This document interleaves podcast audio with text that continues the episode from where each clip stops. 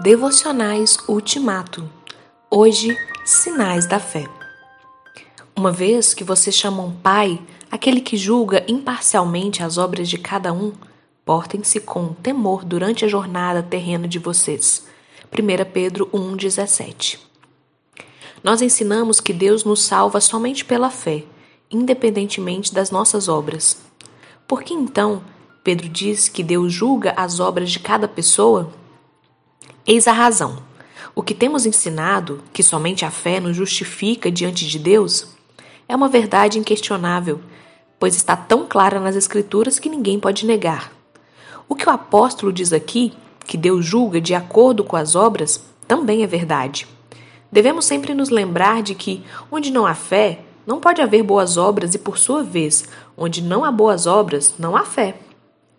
Portanto, devemos manter a fé e as obras conectadas. Toda a vida cristã é incorporada por ambas. A maneira como vivemos é importante, pois Deus nos julgará de acordo com ela.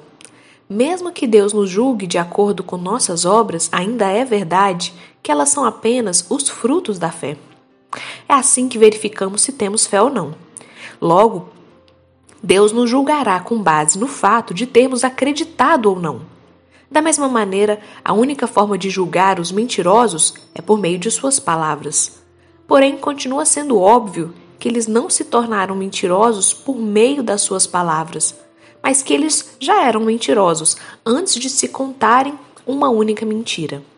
Pois a mentira chega à boca vinda do coração. As obras são os frutos e os sinais da fé. Deus julga as pessoas de acordo com esses frutos, os quais brotam da fé de maneira que revelam publicamente se temos fé em nossos corações ou não. Deus não nos julgará ao nos perguntar se somos chamados de cristãos ou se fomos batizados. Ele perguntará a cada um de nós: Se você é um cristão, então me diga, onde estão os frutos que demonstram a sua fé?